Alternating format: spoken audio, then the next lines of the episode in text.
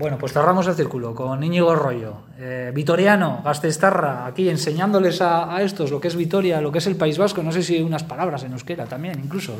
Sí, hombre, esto también le están ayudando mucho los, los de Azpeitia, que igual en Vitoria se habla un poco menos de euskera y así, pero aquí en Azpeitia todos los del pueblo hablan en euskera. Y bueno, también eso, les enseñamos Vitoria, les enseñamos un poco Azpeitia y eso, de euskera, aunque sea complicado para la gente de fuera. Ya habéis hecho cuadrilla, los cuatro. Pues sí, al final llevamos, llevamos mucho tiempo juntos. Yo con Ondra y con Pavel he jugado muchos años, con Siri menos, pero, pero lo conocía de coincidir en las instalaciones de Basconia y así.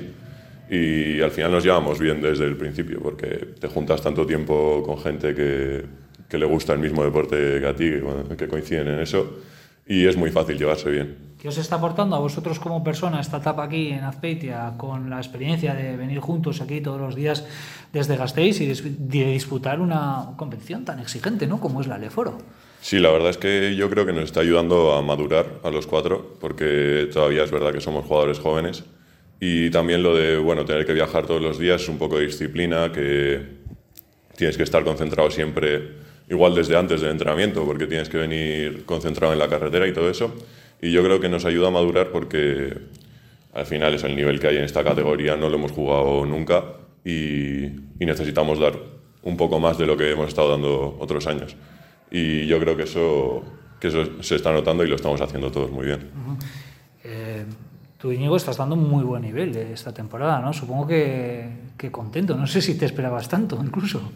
Hombre, yo sé, sé lo que trabajo para poder dar este nivel. Yo creo que todos los entrenamientos doy el 100%, entonces pues cuando me salen las cosas tampoco, tampoco me sorprendo, pero sí que es verdad que, que muy contento con lo que estoy haciendo, pero también creo que con mucho margen de mejora en este mismo año. ¿Cómo es la categoría del Aleph Foro? Porque el salto también del Aleph Plata se ha tenido que notar, ¿no? Después de la exitosa campaña pasada con el ascenso, con la Copa, eh, la sensación de que os estáis adaptando muy bien y compitiendo de tú a tú contra rivales importantes de, de la categoría. Sí, al principio, no sé, cuando ascendimos yo por lo menos estaba igual con un poco de ese miedo de si, si daríamos el nivel para la categoría, porque ves jugadores al final bajo el Estudiantes, que tiene jugadores campeones del mundo, Beirán, jugadores que juegan en sus equipos nacionales y así. Y al principio igual con ese miedo, pero yo creo que estamos demostrando que, que con trabajo y con pelea estamos dando el nivel y que vamos a seguir mejorando y y que intentaremos sacar el objetivo y que yo creo que, que, seguro que podremos. Más allá del baloncesto con 21 tacos que tienes tú, ¿no? Eh, 17 que tiene Sidi, los 20 de, o van a cumplir dentro de muy poquito 20 años Ondra y, y Pavel. Eh, ¿Cómo lleváis esto del baloncesto? ¿Os ocupa todo, todo el tiempo, las 24 horas en la cabeza? Porque también hay que estudiar, hay que formarse. Yo, bueno, estoy ahora haciendo cuarto de Ciencias de Actividad Física y el Deporte y la verdad es que, bueno, a veces es difícil de compaginar, pero nunca me quito de, estar con los amigos cuando tengo que desconectar y así.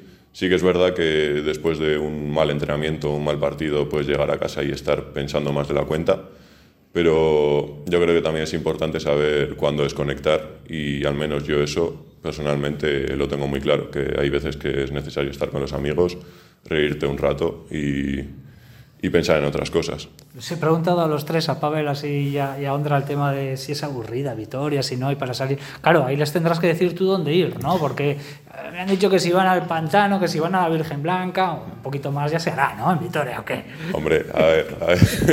siempre, siempre se puede hacer algo, así que Puedes hacer planes durante el día, puedes ir al bulevar, a de compras, al cine, pero si te gusta salir a la noche y tienes un día libre al día siguiente, pues siempre puedes ir a algún lado, a bailar un poco, a tomarte una copa y eso. Y yo creo que Vitoria no es para nada aburrido. Al final, bueno, yo he crecido aquí con mis amigos, entonces pues siempre he estado acompañado y siempre he tenido algo para hacer, aunque, aunque igual no hubiera ningún plan, siempre he juntado con algún amigo y siempre había algo que hacer. Así que igual. A estos hay que espabilarlos un poquito, ¿eh? También A estos hay que ponerlos un poco en vereda porque les he visto un poco. Eh, bueno, Pavel ya me ha dicho que tiene novia, eso por lo menos ya lo tiene ahí, tiene cubierto el asunto. Sí, bueno, pero. A ver, también a estos chicos igual.